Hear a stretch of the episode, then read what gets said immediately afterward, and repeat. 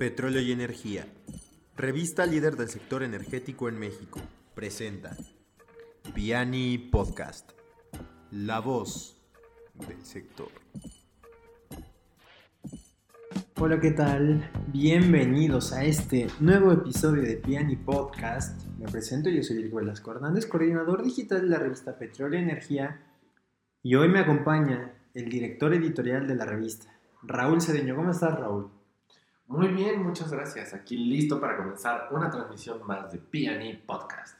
Pues, ¿qué te parece si arrancamos con esta nueva sección donde hablamos de las noticias más relevantes de la semana que ocurrieron en el sector energético? Por favor, si gustas comenzar. Claro, sí, vamos con la número uno. La CRE dio a conocer que a partir del 18 de agosto y hasta el 15 de octubre del presente año realizarán evaluaciones presenciales al personal de 29 empresas en las unidades de verificación y aspirantes a unidades de verificación.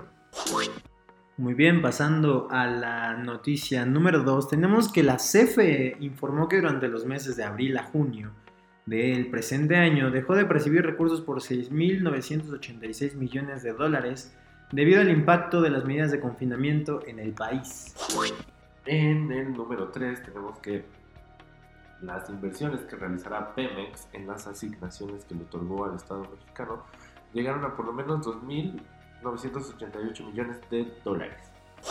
Pasando a la noticia número 4, tenemos que Valeris, otra empresa de, de, servicios, anunció que celebró un acuerdo de soporte de reestructuración vinculante y un acuerdo de compromiso de respaldo con aproximadamente el 50% de sus tenedores de bonos.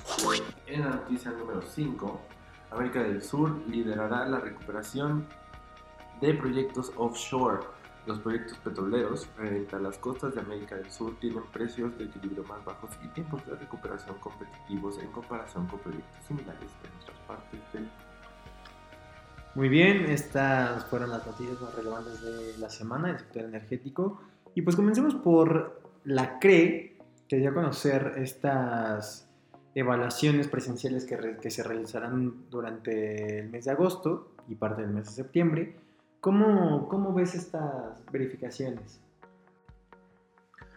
Pues en el comentario eh, creo que es una iniciativa que se tiene que hacer para que la operación de estas instalaciones pues esté acorde a los, a los márgenes de seguridad y también los estándares que se requieren para su operación. ¿no? Al final del día de eso se trata la regulación.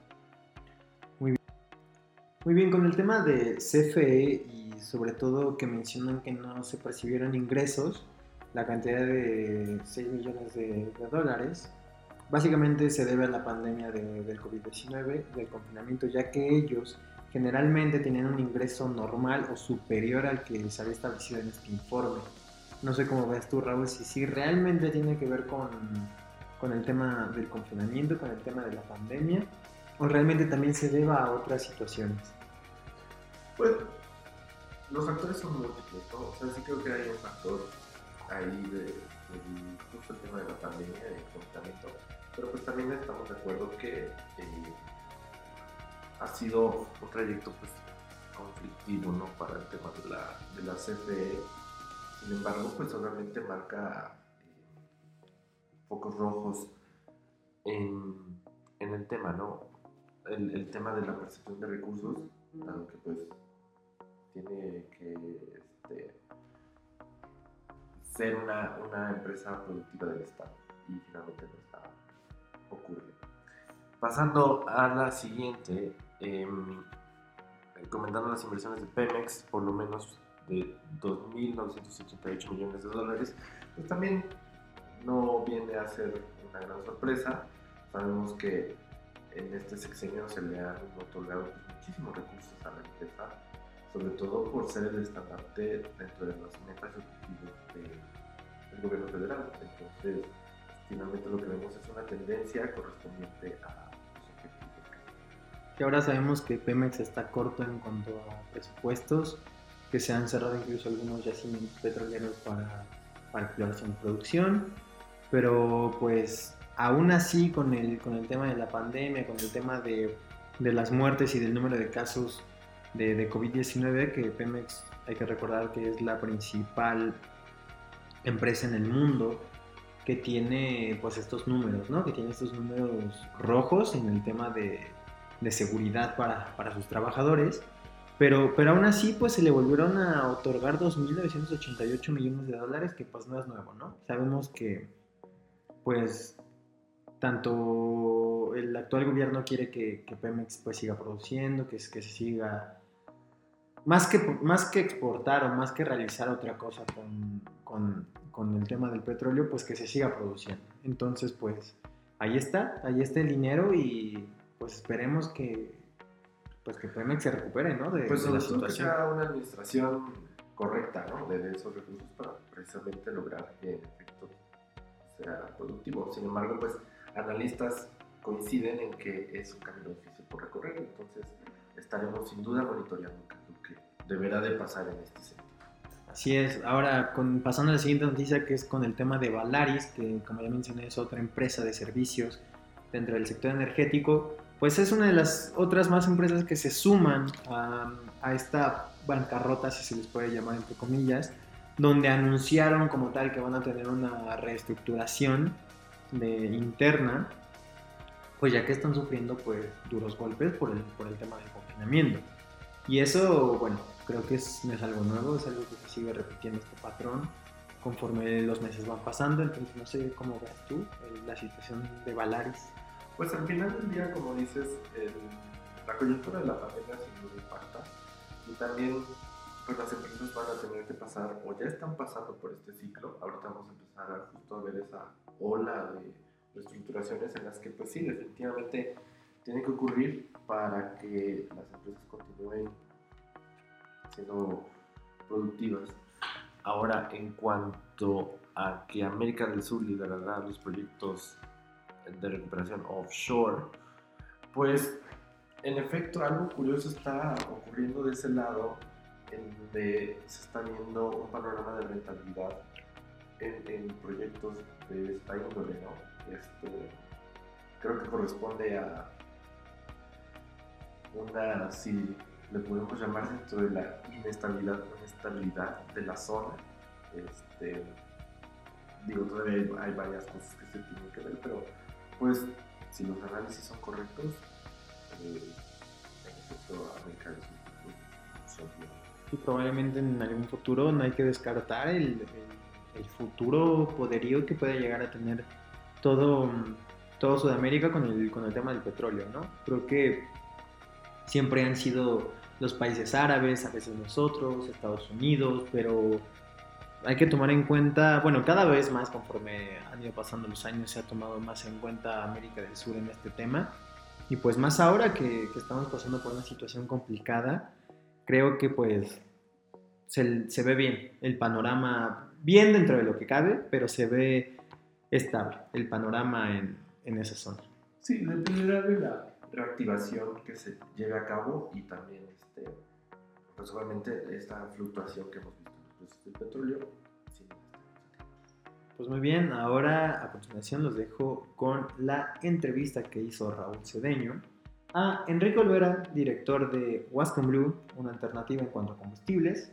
Entonces, se las dejamos, chequenla y pues tómenla como una alternativa. ¿Qué tal, estimados lectores de Petróleo y Energía? Estamos hoy en una entrevista este, con un invitado especial, Enrique Olvera Melo, director general de Wascom Blue.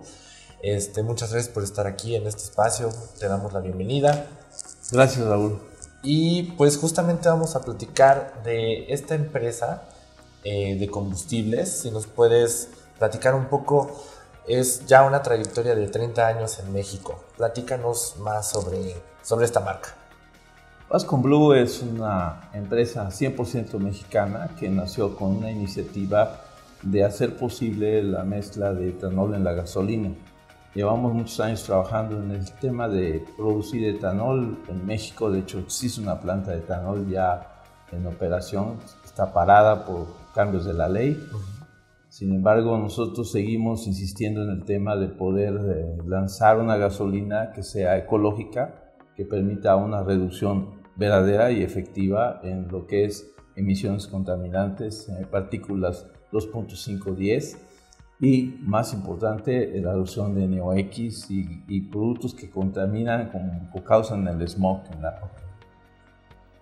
Ahora, platícame un poco sobre la oferta de, valor. Mencionas al etanol como el, eje central justamente de este combustible.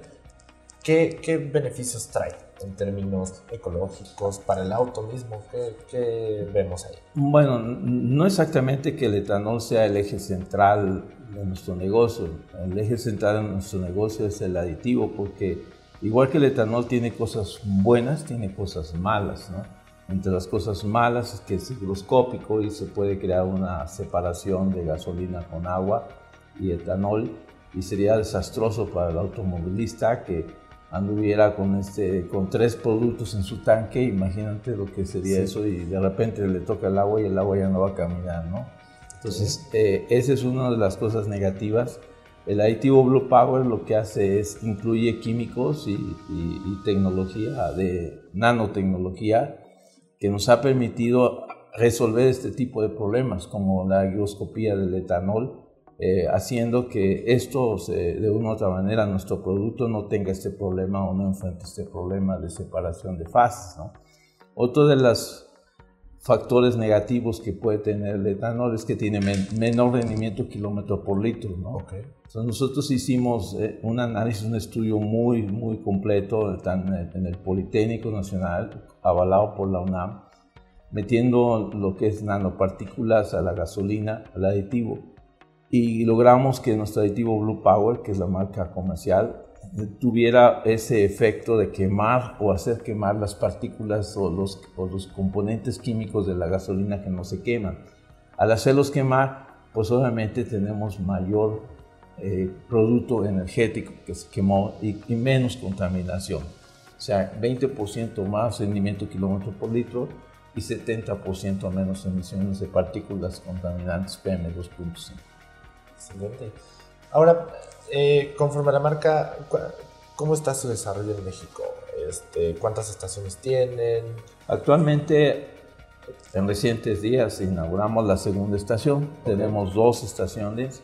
Sin embargo, el grupo con el que nos aliamos para lograr eh, traer este, este combustible eh, es un grupo de Querétaro, el grupo Novo Gas, que tiene 20 estaciones de gasolina operando y que se puede crecer, o sea, de esas 20 esperamos que se crezcan a 60 estaciones, porque la gente está muy, muy ansiosa de ver alguna diferencia en lo que está comprando, ¿no? No solo que tenga menor costo, que sea más barato, sino además que sea de mejor calidad.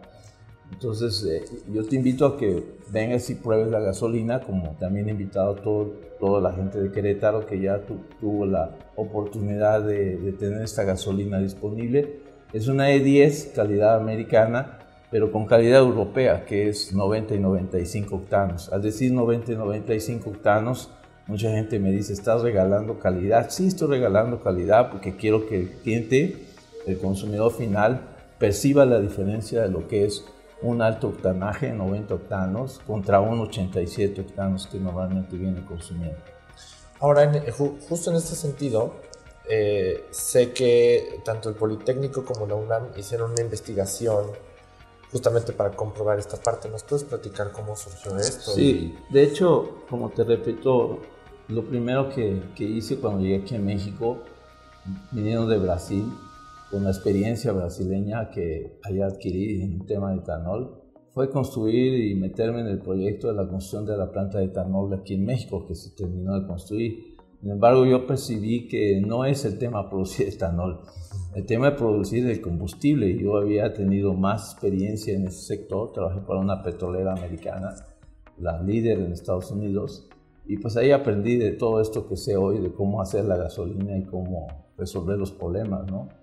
Entonces, lo, lo, que logramos es eh, una investigación de cinco años que fue liderada por, por, nosotros, pero con apoyo total del Politécnico Nacional, para probar lo que traíamos de teoría, que es el, la nanotecnología en el, en, el, en el uso de los aditivos, para lograr este efecto que te acabo de comentar.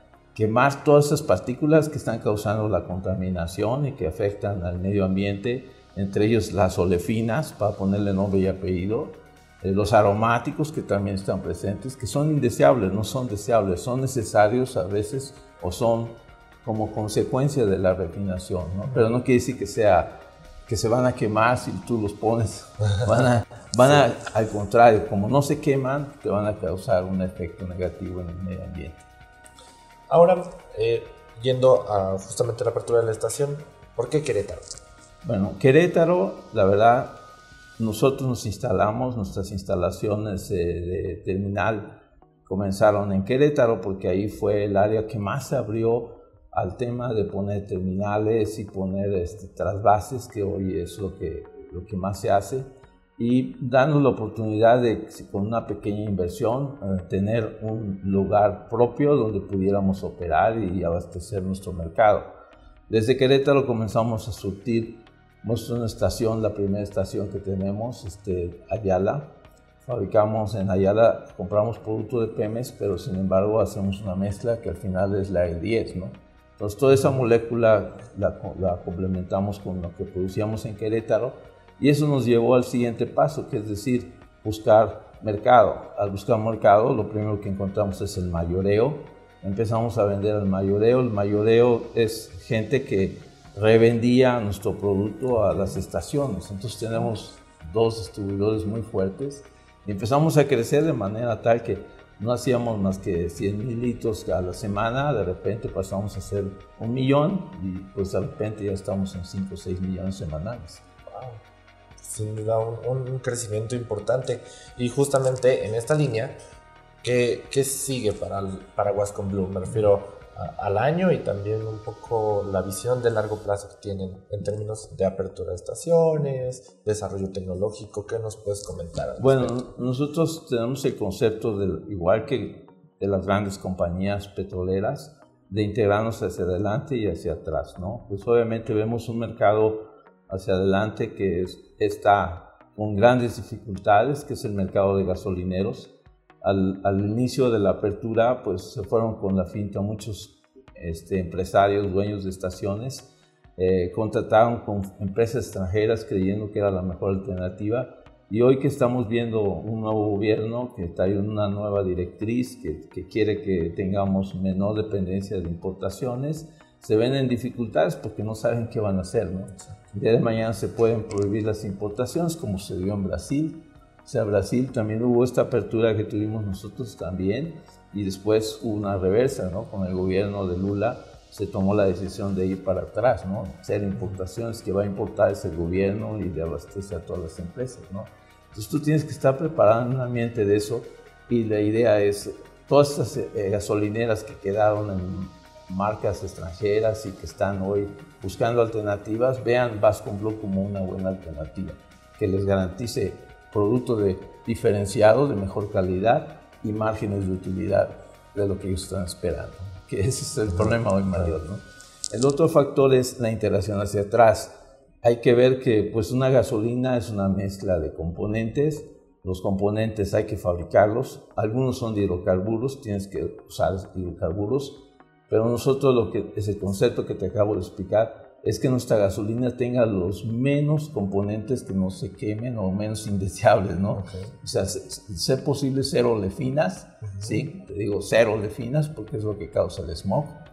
Que tenga menos aromáticos de 20%, ese es nuestro ideal, menos de 20. Hoy te permite la ley hasta más de 30, ¿no? Solo hay que tener cuenta. Y esos aromáticos incluyen benceno, tolano y gileno, ¿no? Nosotros decimos cero benceno, ¿no? que está prohibido a nivel mundial, causa cáncer, es uno de los aromáticos más malos que hay, pero también hay otros que son consecuencia de la producción de los aromáticos en refinerías, ¿no? que esos también nosotros los vamos a evitar en la producción. Estas pequeñas refinerías, nosotros hablamos, ayer lo anunciamos, van a ser con capacidad de 20, 30 mil barriles, la primera es de 30 mil barriles en Veracruz, nos van a permitir producir este tipo de hidrocarburos que sí se puede quemar y que sí se pueden mezclar con el etanol y otros componentes de manera tal que satisfagamos o tengamos al 100% satisfecha la norma 0016 que es la que nos rige. Excelente. Pues finalmente para redondear la conversación, ¿cuál sería el llamado final para Wascom Blue en, en el sentido de invitar usuarios, proveedores, a consumidor final para conocer el, el producto? Bueno, eh, nosotros invitamos desde luego a todos los grupos gasolineros que, que consideren a Vascon Blue como una de las mejores alternativas que hay en el mercado. Sentimos, somos nacionales, somos 100% mexicanos, con mucho orgullo lo decimos, el producto fue desarrollado en México, pero estamos pensando hasta también poner estaciones en el extranjero, porque igual que los extranjeros vienen a México acá a poner soluciones, nosotros tenemos la capacidad de hacer lo mismo. Tenemos un mejor producto, de hecho ya lo hice yo, la gasolina que estamos formulando acá, ya la formulé en Brasil, estuve a- a soportando y apoyando a un gran amigo que tenía 300 gasolineras y yo le hacía la gasolina. En Brasil ya está permitido eso. Entonces estoy seguro que lo podemos hacer acá, en Brasil, en donde tú quieras. O sea, lo importante es tener el conocimiento de cómo hacerlo y ir adelante. Y al consumidor un mejor producto. Excelente. Es una excelente fórmula. Pues muchísimas gracias Enrique, también gracias a ustedes por escucharnos, por vernos y pues recuerden, conozcan la marca Wascom Blue, 100% mexicana, un desarrollo también amigable con el medio ambiente que está apostando por, por innovar. Entonces conózcanla, pruébenla y finalmente ustedes serán los mejores jueces. Agradecemos de nuevo que estén aquí en, en este espacio y de nuevo agradecer a nuestro invitado por Gracias Raúl. Atender a nuestro llamado. Agradecemos a Enrique por haber estado con nosotros en la entrevista. Eh, sin duda es un tema a que a nosotros aquí en la revista nos gusta mucho porque finalmente son opciones para el futuro eh, de descarbonización de, de las emisiones por transporte. ¿no? El tema del etanol pues sigue siendo un poco controvertido porque pues, finalmente hay combustiones y hay emisiones, pero yo creo que es un camino para poder empezar a descarbonizar y buscar otras alternativas de combustión para los coches. Sí, realmente es subir un escalón, dar un paso adelante para poder retomar, bueno, más bien para poder mirar bien hacia el futuro y tener alternativas 100% limpias. ¿Qué digo? Siempre va a haber sus pros y sus contras, pero ahí está, ahí está la invitación a que puedan consumir este tipo de productos, lo prueben y, y pues aquí nos puedan mencionar si alguna vez ya lo probaron o si lo van a probar, que, cuáles son sus, sus, opini- sus opiniones y sus conclusiones sobre Wascom Blue. Así, sin más, pues despedimos este episodio de la segunda temporada. Recuerden seguirnos en todas nuestras redes sociales, Petróleo y Energía, Instagram, Facebook, YouTube, LinkedIn, eh, Twitter. Ahí estamos. No dejen de, seguirnos. Inviten a más personas a escucharnos. Ya disponible también el, eh, este podcast en Spotify, iTunes y SoundCloud. Y sin más, nos despedimos y nos vemos en el próximo día. Chao.